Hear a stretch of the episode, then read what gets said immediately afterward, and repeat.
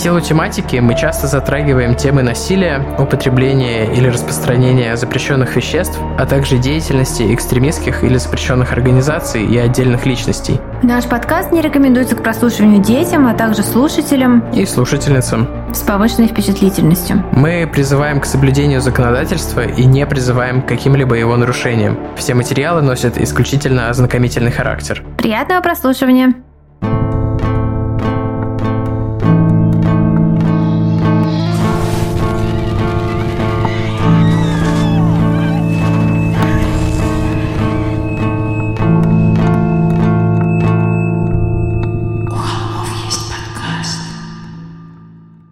Всем привет! Вы слушаете «У холмов есть подкаст». И с вами мы, Тима и Валя, и под столом у меня еще лежит Марф и ворчит во сне. Ой. Тима сейчас так смачно зевнул, он, наверное, думал, что я буду что-то как-то заполнять паузу. Я не стала.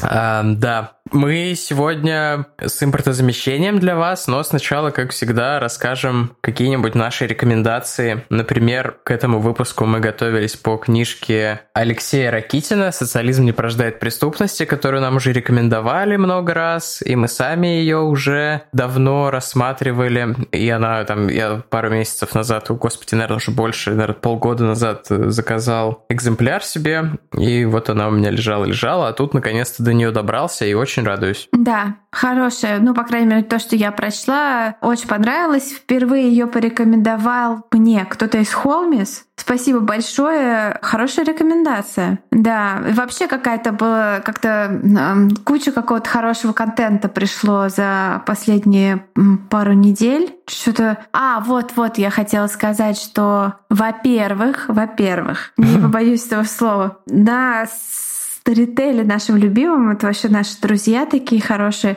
выходит э, аудиосериал под названием «Шерлок Холмс и собачья смерть». Нет, не волнуйся, ни одного Марвуши не пострадало при создании этого аудиосериала, но по приколу и по секрету скажу вам, что автор этого сериала никто иной, как наша мама. Да, мы не прилетели на эту землю в потоке света, у нас есть мама и есть пупки.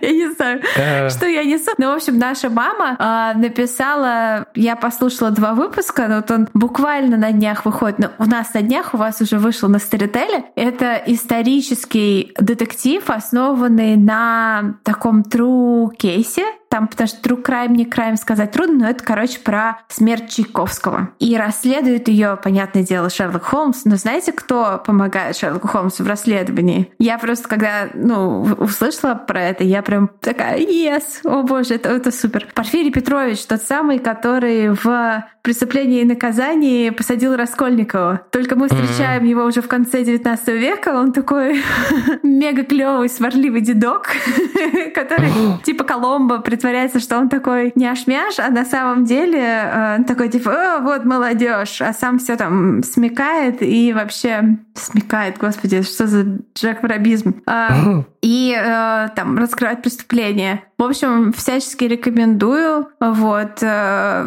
я думаю, что, наверное, скорее всего, даже к следующей неделе у нас появится ссылочка реферальная на Storytel, где будет какой-то да. даваться бесплатный реальный период. Не знаю, предвосхищая вопросы те, кто... Да. Тоже не знаю, получится или нет, но второй мы постараемся. Раз. Нет, я говорю, если второй раз... Нет, второй раз не, не получится. Ну, Это если для вы новых ви- юзеров ви- вроде бы. ведете другие данные. Не, ну не делайте так, да. Да, мы вас этому не учили. Так что да, советую, всячески советую. Еще там очень прикольный чтец. Э, последнее, что я скажу про этот аудиосериал. Очень-очень крутой чтец. Актер из театра МДТ, если я не ошибаюсь, который, когда читает реплики Холмса, он супер кайфово имитирует э, Василия Ливанова из э, э, ну, классического русского Холмса, который, сорян, я старая. я настолько старая, что для меня единственный теле Холмс — это Василий Ливанов. А Ватсон — это Виталий Соломин, и никакие камбербачи ваши и вообще да. Меня не свели с истинного пути. Я когда в аудиоиздательстве работал, мы с этим э, чтецом, с Петром работали тоже. Он супер крутой. Озвучивал нам, например, сказки ну, Бианки. Петр да. Симак, да, такой достаточно известный актер, театральный и, и, и кино, по-моему, вот. Но прекрасно. Как-то раз приходил ко мне на день рождения и, и делал так «Ура! Гип-гип, ура!» Это было очень клево. Это очень давно. В общем, прекрасный аудиосериал, ребята. И там, там есть, кстати, еще и про эпидемию холеры. В общем-то, актуалочка, исторические факты, исторические персонажи, клевейший детектив вот этот вот Порфирий Петрович. Получите удовольствие. Всячески рекомендую. Да, вот. Рекомендуем. Знаю, что у тебя есть еще одна рекомендация, про да. которую ты мне пишешь каждый я день. каждый день тебе пишу.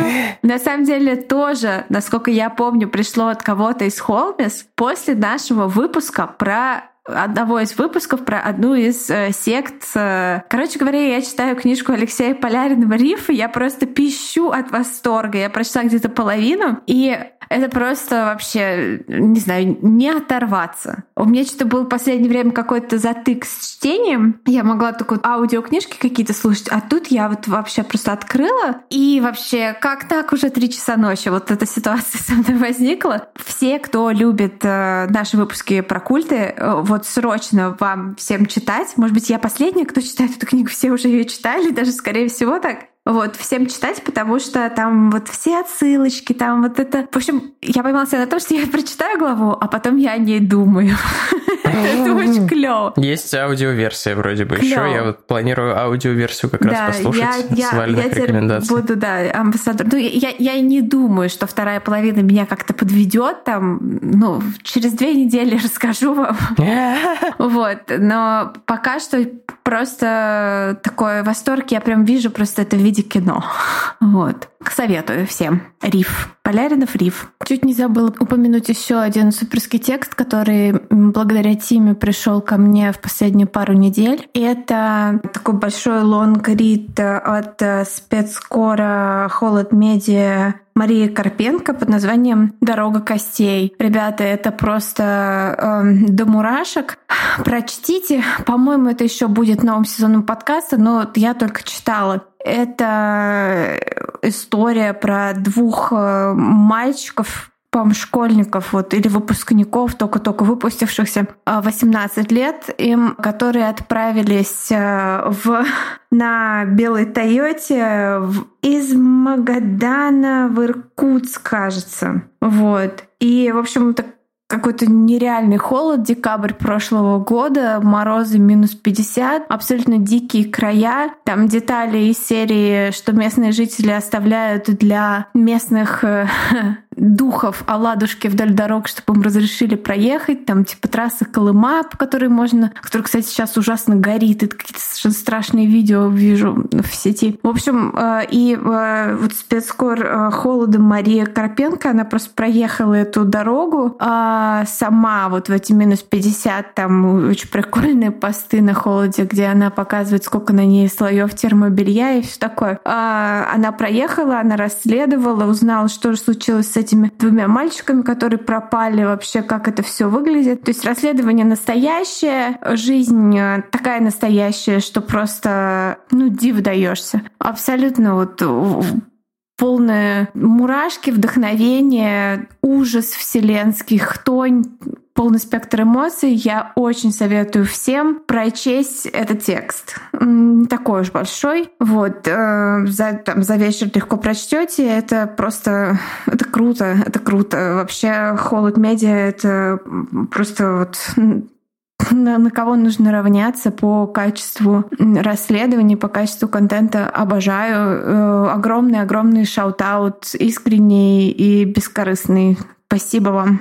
Там еще на прошлой неделе для наших бустанов и патронов вышел эксклюзивный выпуск. Наше спасибо за ваши донейты. Вот, поэтому оставим ссылочку в описании профиля на наши патреоны Бусти тоже. Может быть, кто-нибудь из вас тоже захочет их послушать. Там уже три выпуска эксклюзивных вас ждут. Да, и вы подписывайтесь и сразу, то есть вот такой вопрос частенько возникает, э, при подписке только новые выпуски или все? Нет, все. Все, что там есть, все вы получаете. Но вот выпусков там три. Мы можем залить еще туда пару эксклюзивных фоток Марва, чтобы, чтобы был еще какой-то контент. Не только аудио, но и визуальный. Но там на самом деле э, картинки, фотки всякие мы тоже добавляем. Да. Ну и как всегда для нас нарисовали класснейшую обложку наши замечательные талантливые холми. Да, э, вообще, ребята, не ленитесь, заходите в наши соцсети, вот в наш инстаграмчик у холмов, заценивайте обложки, потому что... Ой, Тима, сейчас... Ой, извините, пожалуйста, Тима просто передо мной открыт конспект, ну, со всякими важными штуками, которые нужно не забыть, э, когда э, мы э, рассказываем выпуск. И я там сделала очень смешную опечатку. Тима ее выделил черным. Я в слове сексизм два раза слог си написала. То есть у меня получился сексисизм. И Тима выделил жирненьким шрифтом слово сиси в середине. Простите нас. У нас уже вечер рабочего дня четверга. Мы просто немного такие туповато смеемся. Итак, да, я сбилась с мысли, блин, Тима, с твоими сисями. Обложку нам нарисовала чудесная Лина. А, в Инстаграме она под ником Грей Гамеш. А, мы ее отметим. Клевый ник. В посте у нее написано, что она Urban Witch, что я тоже я это уважаю. Вот э, очень клевые иллюстрации. Она делает такие акварельные, такие цветные и всякие классные. У нее там э, есть и э, какие-то черепа и кости, есть и всякие лисята. И я зашла на страницу, просто позалипала, позалипала и подумала, ну вот, вот как человек нарисует обложку, так, ну, вот э, к нашему выпуску мы поговорили, и пред... Лина предложила, как прикольный вариант. В общем, все, все идите заценивать срочно э, прекрасную Грей Гамеш и ее прекрасную обложку для нашего выпуска. Да, большое спасибо. Мы сегодня с Тимой обмениваемся многозначительными взглядами. Валя мне еще не показывала обложку, но я уверен, что там все круто, а профиль супер классный. Я все описала тебе словами. Я посмотрел профиль, и мне кажется, что все получится супер классно. Мы сразу скажем, что основной источник наш, как мы уже сказали, это книжка Ракитина «Социализм не порождает преступности». На эту тему этого кейса есть еще Коневский и легенды советского сыска. Коневского я посмотрел, там как раз сексисизм и очень странные какие-то заходы, как обычно, и роль полиции как-то подана слишком положительно по сравнению, например, с тем же Ракитиным, но об этом скажем еще подробнее. А «Легенды сыска» Валя смотрела, может быть, она что-то скажет. А, «Легенды сыска» в целом а, придерживаются той же версии, что и а, у Ракитина описано в книжке,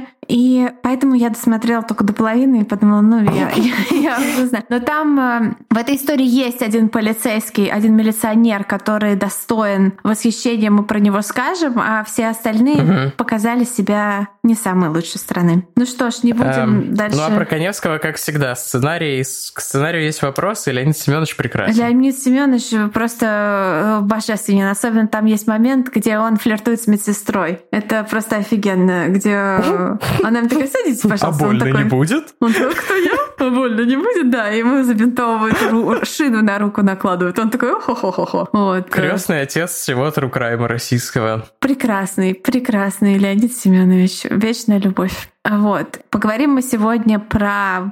А, у нас такой супер питерский выпуск. Вот, кстати, да, это я так э, зарифмовала э, аудиосериал про Холмса, где про Холмса и Порфирия Петровича, где тоже Петербург. Вот, э, с нашим выпуском, который тоже про Петербург, основной его темой. Но, конечно, не про 19 век пойдет речь, а про 20 И говорить мы будем про э, советского серийного убийцу, известного как душитель с обводного канала.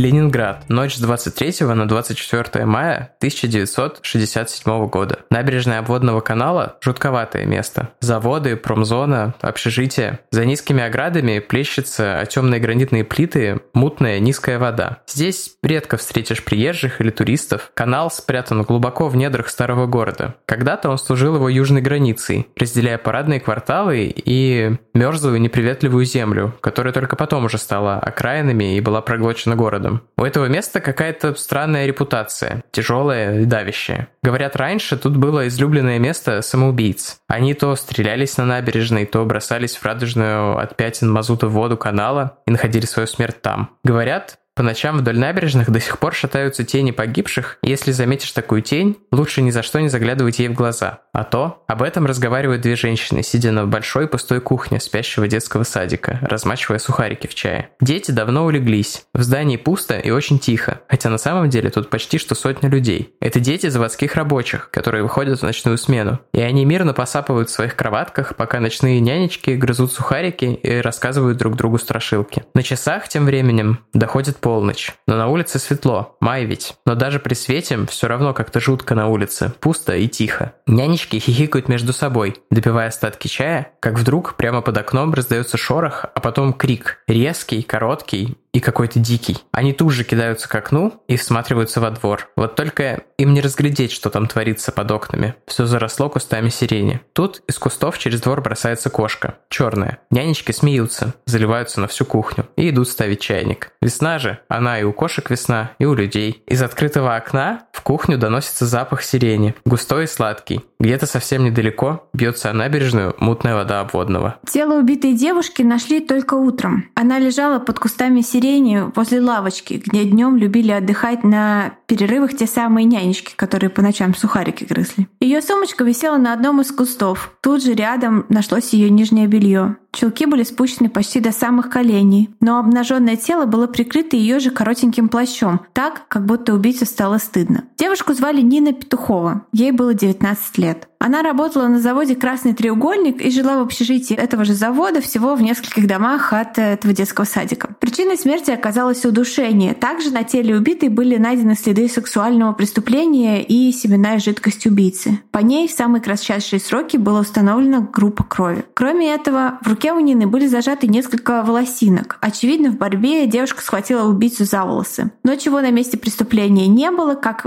следствие не искало, это отпечатки пальцев. Ни на сумочке, Нины, ни где-либо еще. Кстати, э, вот в выпуске э, «Следствие вели» очень много говорят про оккультные символы, которые типа якобы находили на местах преступления этого убийцы, что он их где-то там рисовал, что-то такое. Мы с Тимой в других источниках про это вообще ничего не нашли, а поэтому не будем э, про это больше упоминать, но как бы оккультная мистическая составляющая некая у этой кейса все же есть, но мы в конце к ней вернемся и расскажем чуть подробнее. А, милиция начала принялась за расследование. Такое классическое, можно сказать, рутинное расследование. Опрашивали друзей, знакомых Нины и соседей по общежитию. По крупицам начала восстанавливаться картина последних часов жизни убитой. Отработав свою смену, она вернулась в общежитие, приняла душ, причесалась, оделась и отправилась на свидание. Ее компанией в тот вечер был Сергей, молодой моряк из торгового флота. А, и, конечно же, сразу же было решено вызвать его на допрос. Но милиция столкнулась с проблемой. В тот вечер, сразу после свидания с Ниной Сергей отправился в порт и отбыл в составе экипажа одного из торговых кораблей. А, но ленинградский сыск не готов был распрощаться с единственным подозреваемым так легко. Они телеграфировали на борт, Сергей был помещен там под арест, высажен с судна в ближайшем порту и транспортирован под конвоем в Ленинград. И в Ленинграде его уже ждали. Однако не все оказалось так просто и очевидно, как надеялся уголовный розыск. Группа крови молодого человека не совпадала с группой крови убийцы. Кроме того, согласно записям бортового журнала, он прибыл на корабль за час до времени наступления смерти Нины, а значит, он имел алиби. Они расстались э, в нескольких сотнях метров от входа в общежитие. Нина не разрешила ему себя проводить, так он рассказал. Как оказалось, и для меня это такой достаточно триггерящий, возмутительный факт, Нина, как и многие, вот э, в Ракитина написано, советские девушки, а, не хотела типа портить свою репутацию, потому что сплетничали, особенно там женщины постарше, всякие коридорные из общежития и так далее. Они сплетничали навешивали всяческие нелицеприятные ярлыки на девушек молодых и свободных, которые ходили на свидания с молодыми людьми. И типа, чтобы тебя молодой человек проводил до дома и его увидели из окна, это значило, что про тебя там начнут говорить, что ты там какая-то не такая. Вот. Ну, и... советские люди без личных границ. Да. И поэтому Нина отказалась от того, чтобы он ее проводил, и Ну, в общем, можно сказать, что это стоило ей жизни. Сергей рассказал еще одну любопытную деталь. Пока они с Ниной прощались, э, как раз таки на набережной, он обратил внимание на мужскую фигуру в шляпе, которая стояла на мосту и наблюдал за ними. Их, кстати, в комментах Коневскому на Ютубе очень, очень я поржала. Кто-то написал, что это с этого момента стало все понятно. Это такой массивный спойлер. Убийца, конечно же, Боярский. Если это фигура в шляпе в Петербурге. Обводная каналья. Так выпуск назвать, кстати. Да.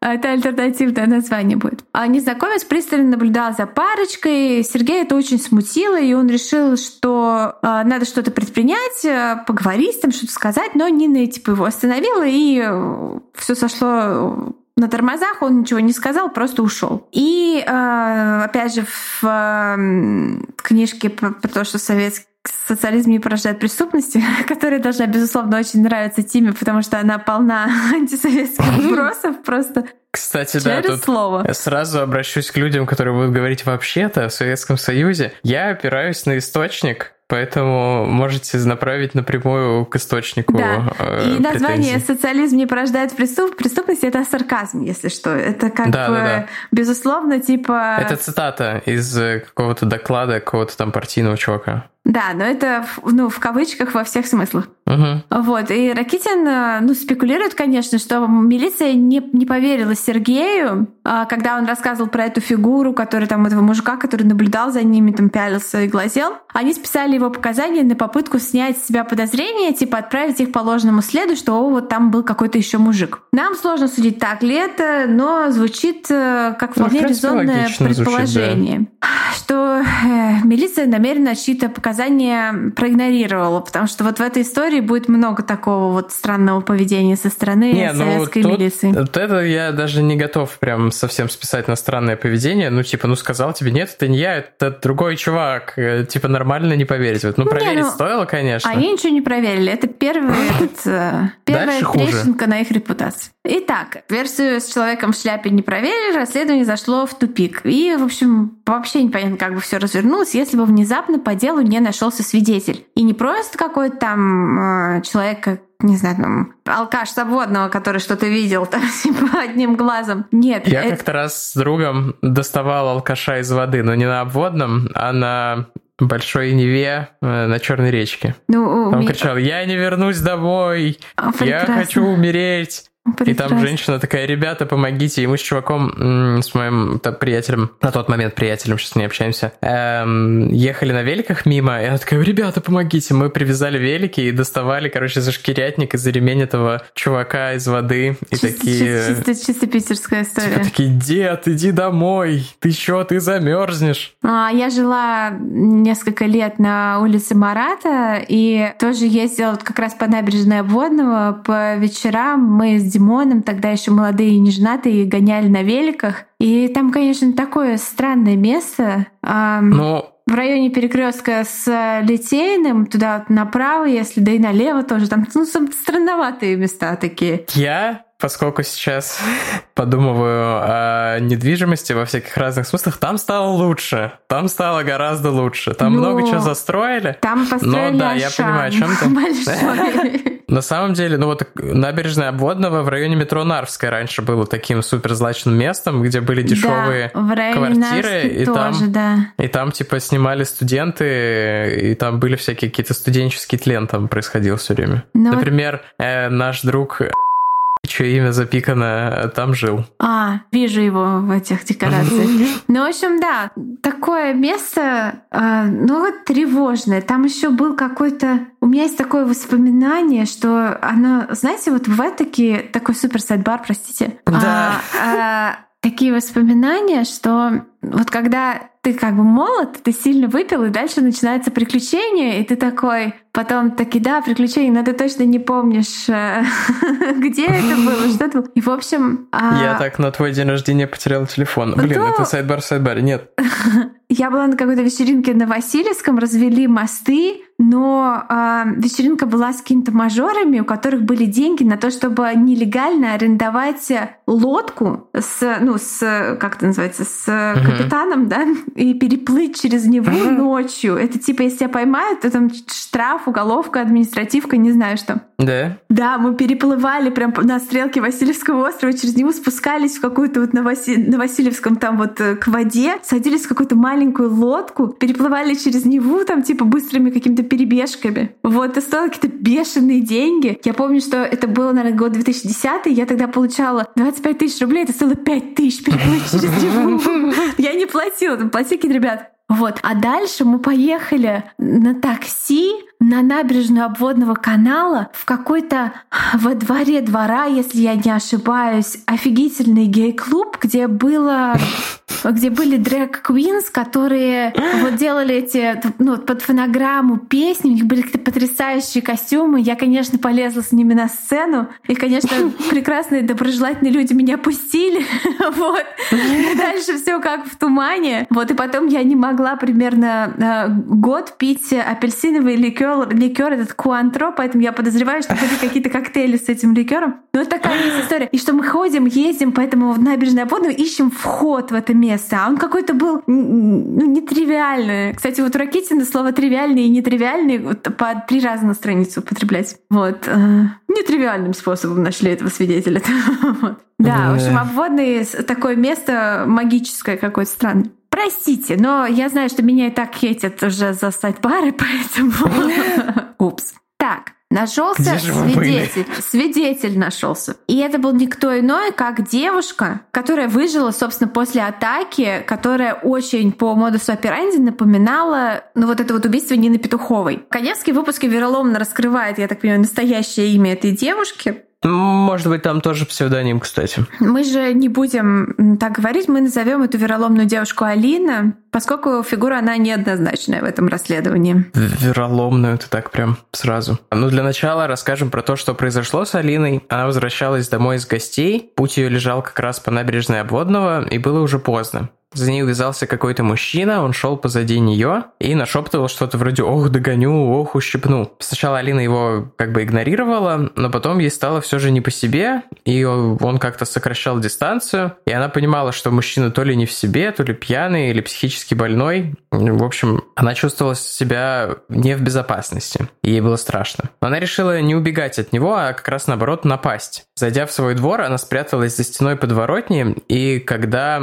преследователь поравнялся с ней, огрела его сумочкой по голове, да причем так, что тот вскрикнул и упал. Алина тоже опешила, потому что не продумала, что делать дальше, и перед ней там стоял выбор звонить в скорую или оказывать первую помощь, или, не знаю, вызывать полицию. Но, опять же, мобильных телефонов еще, конечно, никого не было. И, в общем, что делать непонятно. Вдруг из темноты... И полиции тоже не было. Ой. Ладно, ладно. Из темноты подворотни показался еще один мужчина. Она его описала как коренастого и расслабленного. Он спокойно шел и как-то совершенно по-свойски взял Алину под руку и сказал, что сейчас проводит ее до парадной. Она как-то не нашла, что возразить, и пошла с ним в глубину двора. Удар последовал совершенно неожиданно, а за ним и пальцы, сжимающие горло. Она потеряла сознание. Только что был поворот в стиле э, Селеста Вилли, я считаю. Придя в себя, она ощутила, что лежит на траве, и из разбитых губ и носа у нее течет кровь. Поднявшись с земли, она побрела домой, до которого на самом деле оставалось всего несколько десятков метров, что тоже тоже очень похоже на предыдущее нападение. А вся тяжесть травм, которые были нанесены, открылась уже позже,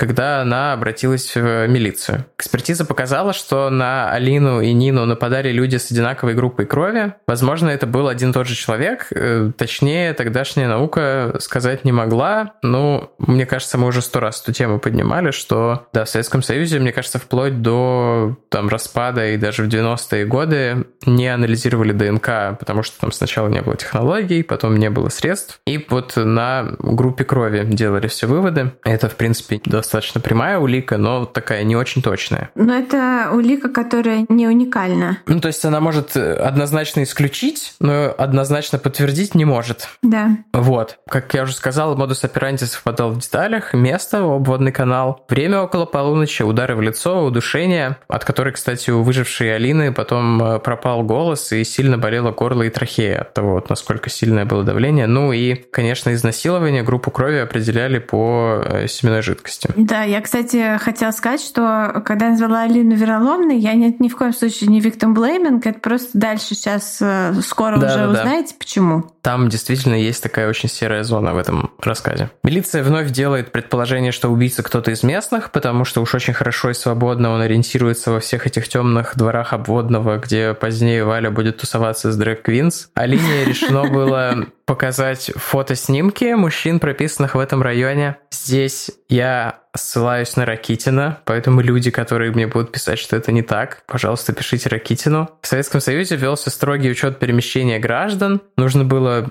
прописываться в этом районе, и тем более в таком большом городе, как Ленинград, был строгий учет, и ты должен был вставать, э, тебя фотографировали и заводили карточку в паспортном столе в специальной книге в твоем доме. Поэтому у полиции, милиции, извините, и всяких других сыскных органов был доступ, по сути, к картотеке фотографий фотографий всех живущих в районе мужчин, женщин, ну кого угодно. Я не знаю, я такого ни от кого не слышал, но Ракитин говорит, что так. Алина указала на снимок рабочего по имени Игорь Воробьев, который вместе с молодой женой проживал в микрорайоне. Увидев молодого человека лично, Алина еще раз подтвердила, да, это и есть насильник. И с этого момента есть так, такие много параллелей э, с расследованиями убийств Чикатило. У Воробьева нет никакого алиби, кроме как то, что он он был с женой весь вечер и всю ночь в обе даты нападений. Но это алиби, конечно же, отметается как недостоверное и ненадежное милицией, ну, конечно же, по их мнению, что, ну, что она не будет же мужа своего сдавать, не верим ей. Молодого человека арестовывают, и группа крови совпадает с группой крови убийцы. Волосы похожего цвета, хотя и намного короче, ну и вроде как милиция делает вывод, ага, так ты еще и пытался скрыться, типа, от правосудия, волосы постриг. Этого, конечно, было мало, на самом деле, чтобы предъявить ему обвинение в убийстве Петуховой, но вот по делу о нападении на Алину процессы пошли с ускоренной силой, потому что было давление определенное, про которое тоже еще отдельно поговорим. И уже через 4 месяца состоялся суд, его признали виновным и приговорили к 6 годам исправительных работ. Следствие даже не смутил тот факт, что еще до того, как суд состоялся, в Ленинграде происходит еще одно нападение, совершенно точно совпадающее с э, стилем предыдущих. Но на этот раз преступника задерживают при попытке бегства, а жертва отделалась травмами средней степени тяжести. И, собственно, вот э, вся ситуация с Алиной начинает раскручиваться, когда фото вот этого задержанного преступника ей показывают просто в качестве чисто формальной процедуры, она весьма уверенно опознает на нем того человека, который на нее напал и изнасиловал. Но тут э, уже группа крови не совпадает э, с группой крови, которая вот закреплена за душителем сабводного. Но вот сам факт опознания вызывает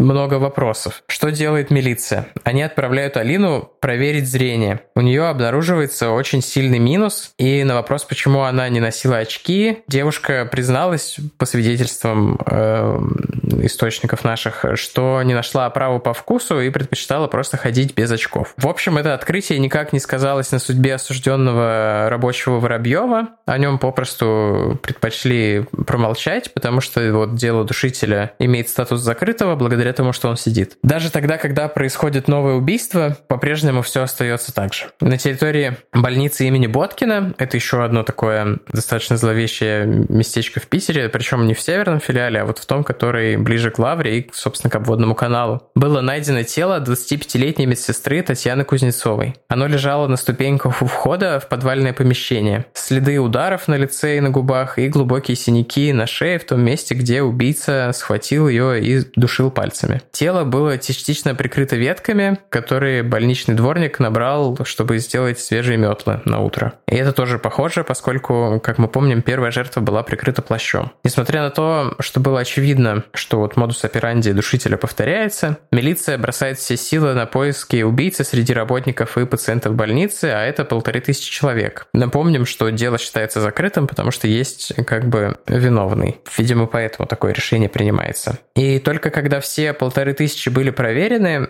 следствие все же решает обратить внимание на схожество, на схожесть, извините, убийства Кузнецовой и Петуховой. Хоть, конечно, эта схожесть была, существовали и различия. Например, боткинские бараки находятся не на набережной обводного, а, ну, так прилично, в общем. А еще то, что три девушки до этого, которые подверглись атакам, были, в общем, совершенно не похожи внешне. И если действовал серийный убийца, было непонятно, по какому принципу он выбирает своих жертв. Ракитин в своей книге отмечает, что один из следователей сделал предположение, что его не интересует внешность, а только тот факт, что каждую из девушек он видит с другим мужчиной и в этот момент принимает решение об атаке. Этого следователя звали Василий Алексеев, и он впоследствии дослужился до начальника всего угрозы с Калининграда и, кажется, даже дальше. И, в общем, его догадка оказалась совершенно верна, как мы расскажем чуть позже. Чуть позже. Кстати говоря, Василий Алексеев, насколько я понимаю, один из людей, у которых, э, ну, такой милый дедуля, конечно же, э, уже у которого берут интервью в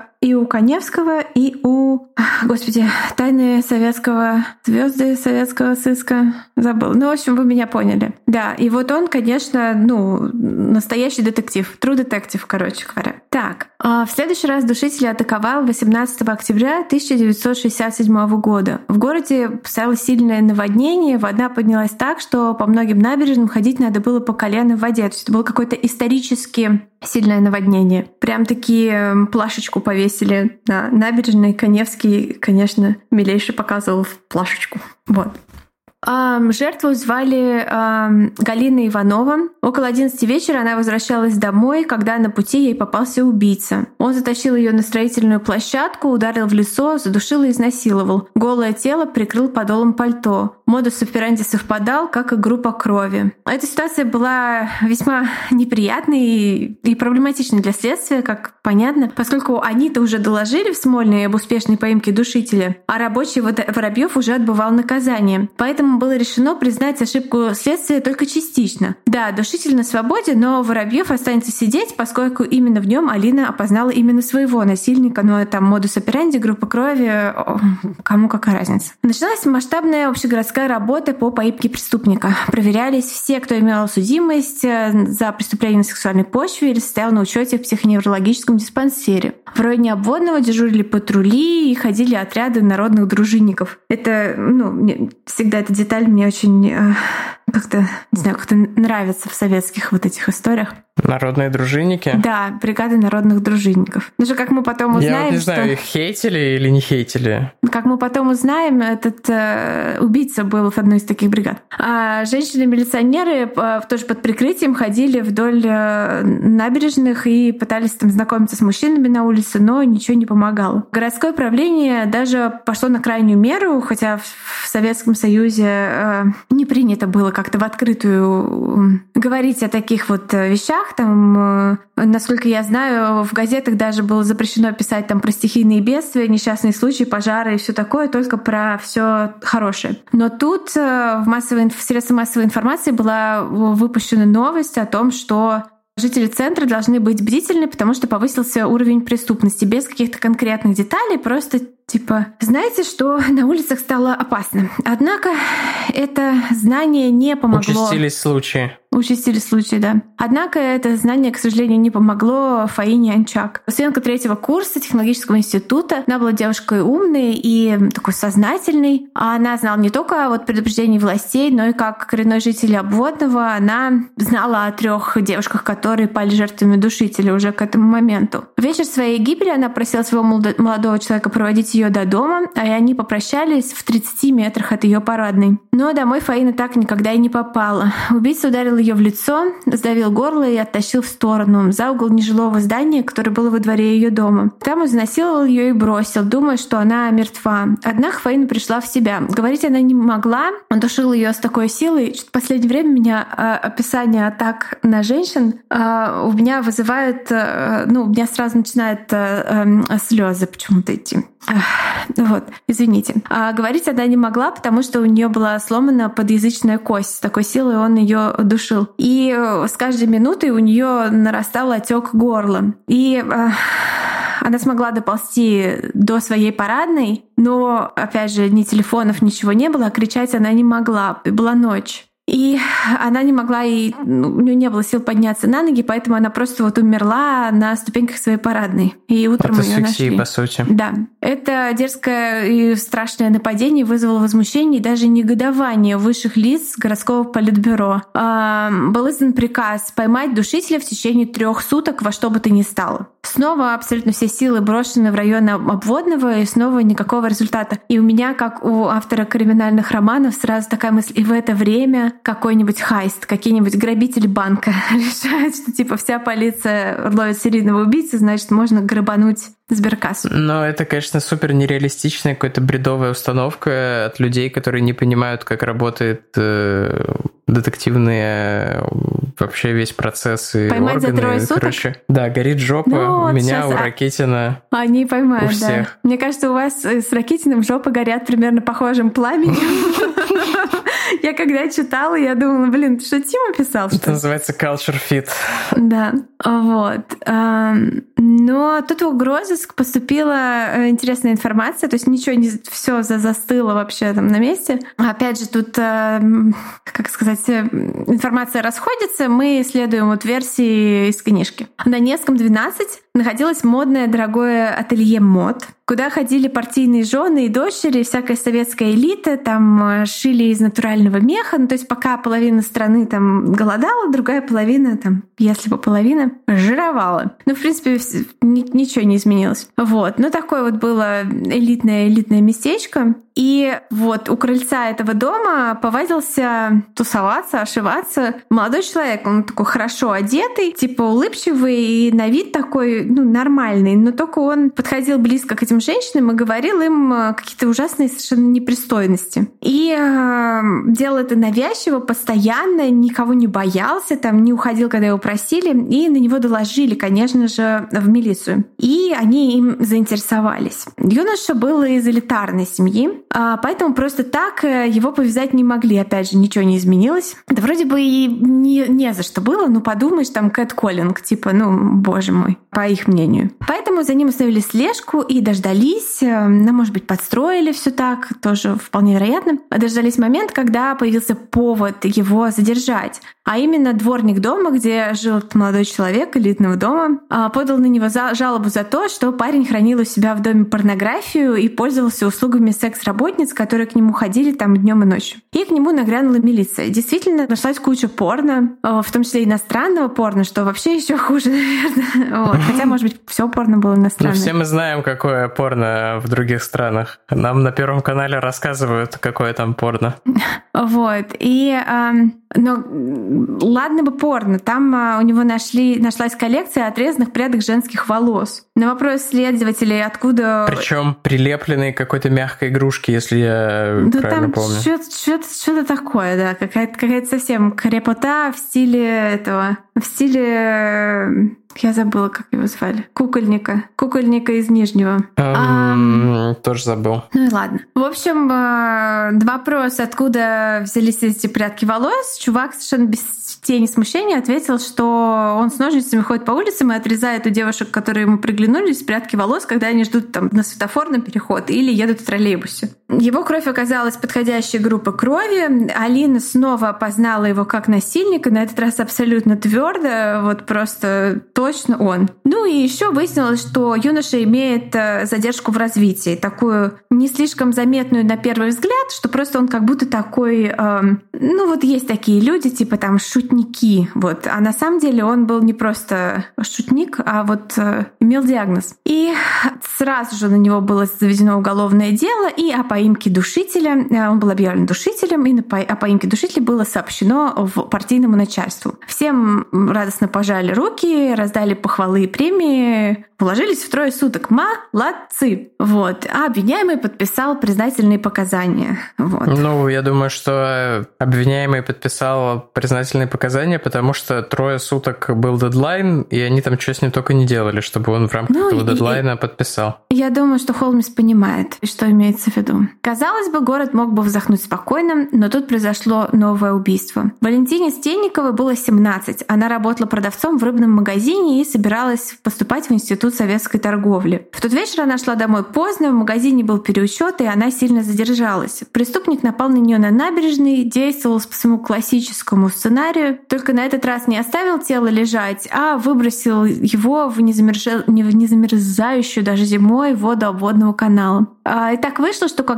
тело девушки доставали из воды, на месте преступления присутствовала ее семья, потому что они вот прям жили там рядом. И они отлично видели и следы побоев на лице, и спущенные щелки, и отсутствующее белье. Все указывало на то, что Валентину убили. Причем убил тот же человек, который до этого расправился с еще четырьмя девушками. Однако следствие никак не могло принять эту версию, ведь убийца был пойман, премии получены и потрачены. И смерть Валентины объявили самоубийством и даже не стали открывать никакого дела заводить. А семья жертвы протестовала как могла. Они обращались в высшие партийные инстанции, использовали все силы, связи и средства, вообще все, что могли, но ничего не помогла. Их дочь объявили самоубийцей, которая якобы шла с, там, с вечеринки, пьяная, и решила прыгнуть в воду. У обмодного ведь дурная репутация, многие же приходят сюда покончить с собой, типа, чего удивляться-то? Возможно, на этом все бы и закончилось, если бы не один любопытный и удивительный поворот, который приняло это мрачное дело. В начале уже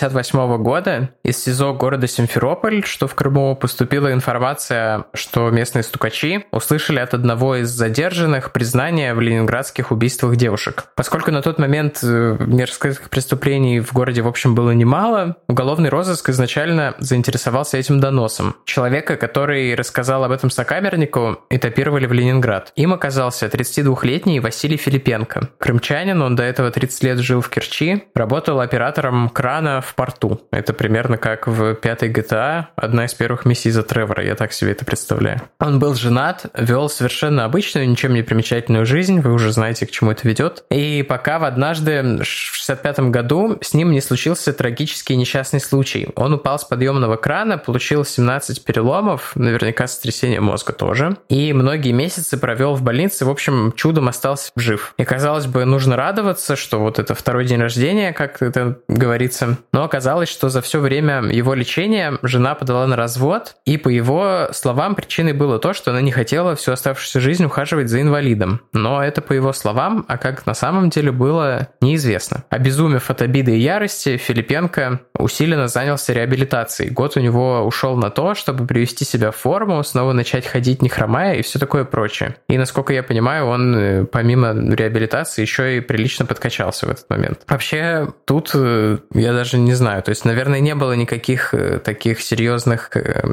несерьезной инфраструктуры, чтобы проходить реабилитацию в 60-е годы, но, тем не менее, вот он восстановился. Не хочу ничего хорошего говорить, потому что сейчас объясню почему, но круто. А после этого он решает все бросить и начать жизнь с чистого листа в Ленинграде. Его профессия была востребованной, поэтому он без труда получил работу в порту и комнату в общежитии на обводом. Так-то вообще, опять же, согласно Ракитину, я не жил в Советском Союзе, но говорят, Нет, что тяжело жили. было просто взять и переехать, но, тем не менее, вот его профессия ему это сделать позволяла. В общем, в этой комнате в общежитии на обводном он и проживал до тех пор, пока зимой 68-го не уехал а, обратно в Симферополь. Ну, как обратно? Обратно в Крым, а в Симферополь, не в Керчь. Там его задержали за попытку изнасилования уборщицы в детском саду. Он рассказал совершенно какую-то странную историю. Он увидел пожилую женщину со спины через окно, бросился к ней. Ну, собственно, он пытался оправдаться тем, что он не подумал, что она пожилая, а когда увидел, что пожилая, то ее отпустил, и что-то еще там. Ну, в общем, какой-то наплел ну, но он даже странных историй. вроде не нанес. То есть там все, она закричала, и все закончилось. Ну, вроде бы он успел ее ударить, но тем не менее, в любом случае, это а. было покушение на изнасилование, и милиция совершенно правильно прочитала это нападение. Да, удачно получилось, что недалеко был патруль. Филипенко был задержан, помещен в СИЗО, ожидая суда. Следственный изолятор — это то, где ты ожидаешь суда. И там он уже не смог себе отказать в том, чтобы похвастаться для повышения, видимо, своего авторитета преступлениями, которые он совершал в Ленинграде перед своими сокамерниками. На Филипенко даже особо не нужно было оказывать давление, он сам начал рассказывать об убийствах, типа легко и непринужденно, но что более важно, в таких деталях, о которых мог знать только настоящий преступник. И следственные эксперименты в дальнейшем подтвердят, что он прекрасно понимал, о чем он говорит, и что все эти нападения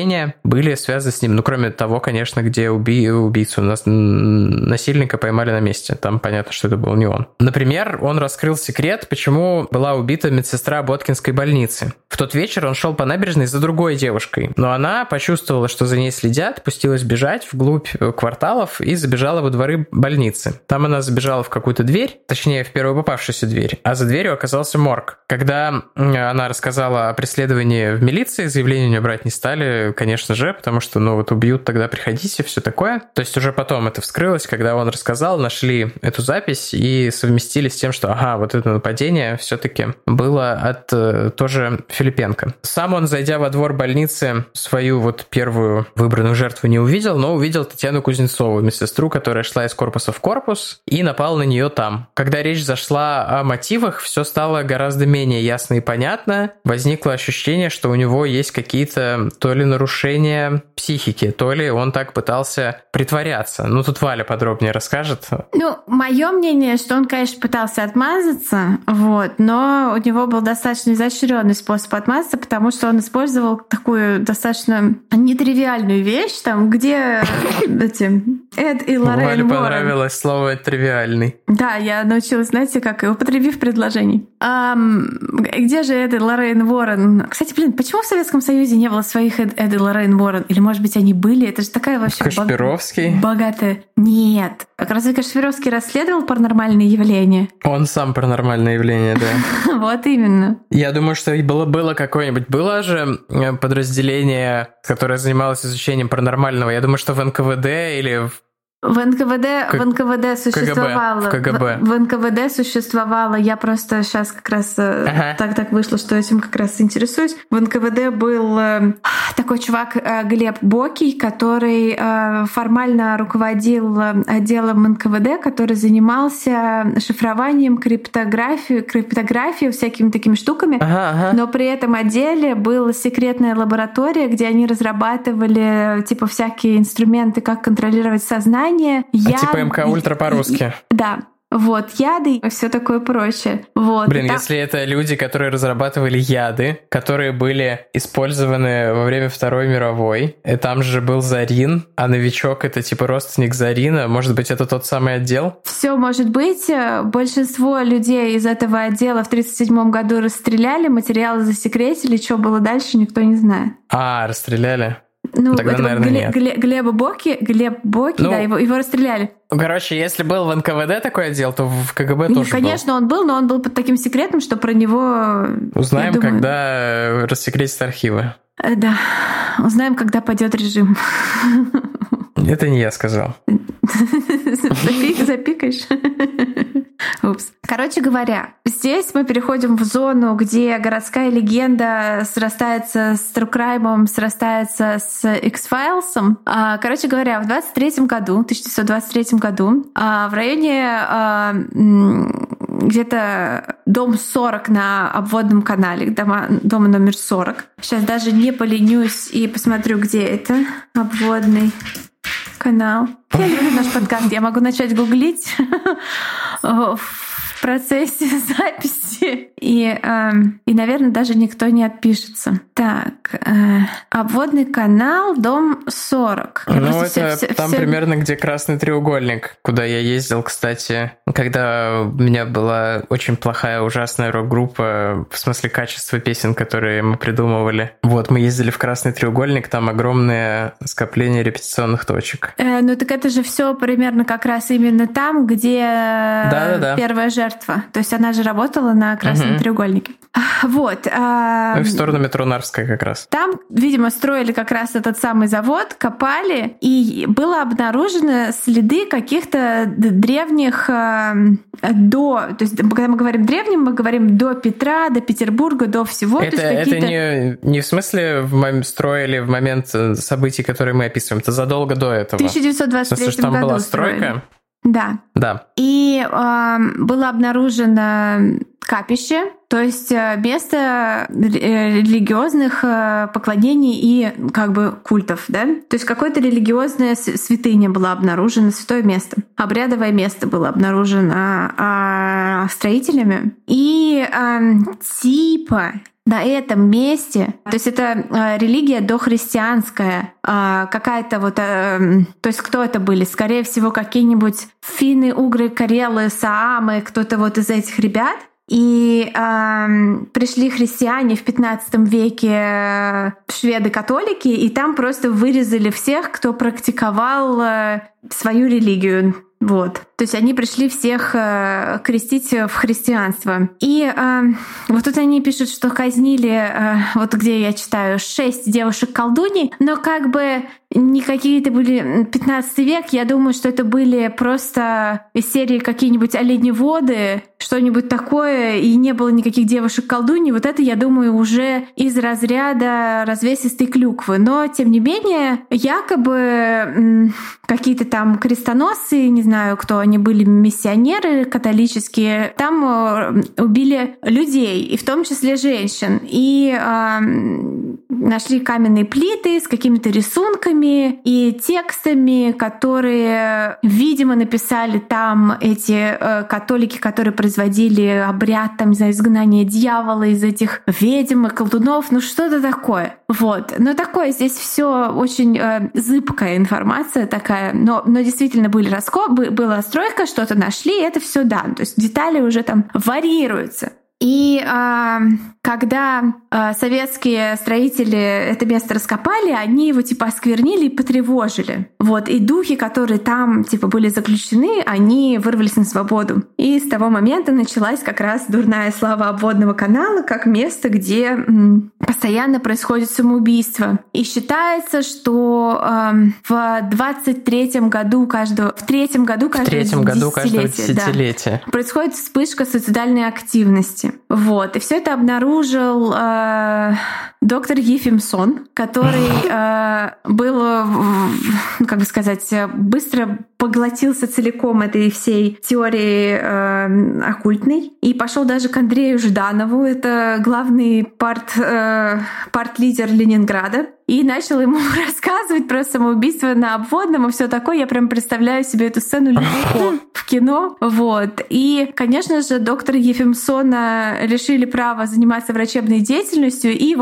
общем-то, он попал в психушку в итоге. Вот. Но легенда осталась. И Каня, Каня, наш Каня Ист, добавляет, что типа эм, Филипенко где-то увидел рисунки, которые были на этих плитах. Вот про это я нигде ничего потом не, не нашла. Поэтому, скорее ага, всего, это, это какая-то вот еще клюква, продолжение клюквы. Он увидел эти рисунки, и они впечатались ему в мозгу, и он стал рисовать эти рисунки на местах преступлений, и его толкали всякие духи, и сила, непонятная сила его толкала на эти преступления, и сам он, конечно, не виноват, и хата его с краю. Это как в игре Indigo Prophecy. Или как там ну, еще знаешь, она по-другому называется. В одну игру.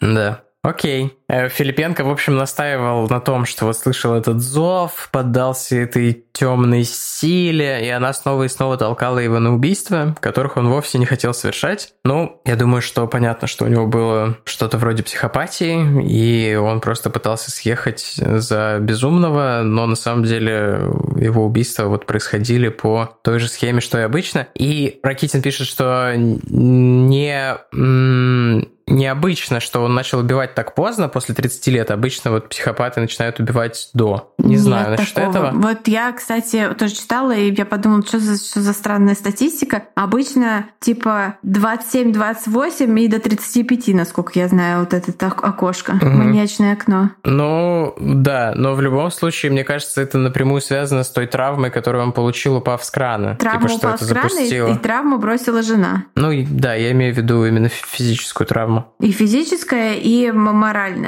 такая. Но хотя есть мнение, что наверняка он начал убивать раньше. Мог начать убивать раньше, еще в Крыму. Просто никто не поскольку это не вскрылось, он, никто и не связал его ни с какими преступлениями там. С другой стороны, раз он начал хвастаться всем про питерские преступления, наверное, он бы и про те рассказал бы. Он вроде не стеснялся рассказывать про свои деяния. Ну да. В общем, линия безумия ему совершенно не помогла. Суд его признал виновным, приговорил к высшей мере и расстреляли его, как водится в Советском Союзе, быстро, в ноябре 68 года. Рабочего Воробьева и молодого человека с задержкой в развитии, про которых мы рассказывали, которые вот были осуждены за его преступление, освободили. Кое-кого там по низам уволили из уголовного розыска, но в целом, конечно, никаких расследований, почему двое невиновных были осуждены и кто на самом деле виноват, и адекватно ли говорить, давайте посадим человека за три дня, проведено не было. И про всю ситуацию как-то было решено забыть, замять. Вот, я думаю, что даже не извинились перед родителями бедной девушки, которую вот назвали самоубийцей. Это вообще капец, конечно. И Валя тут э, дописала э, драматичное outro. И только мутные воды обводного помнят и знают, что же было на самом деле. Ахахаха.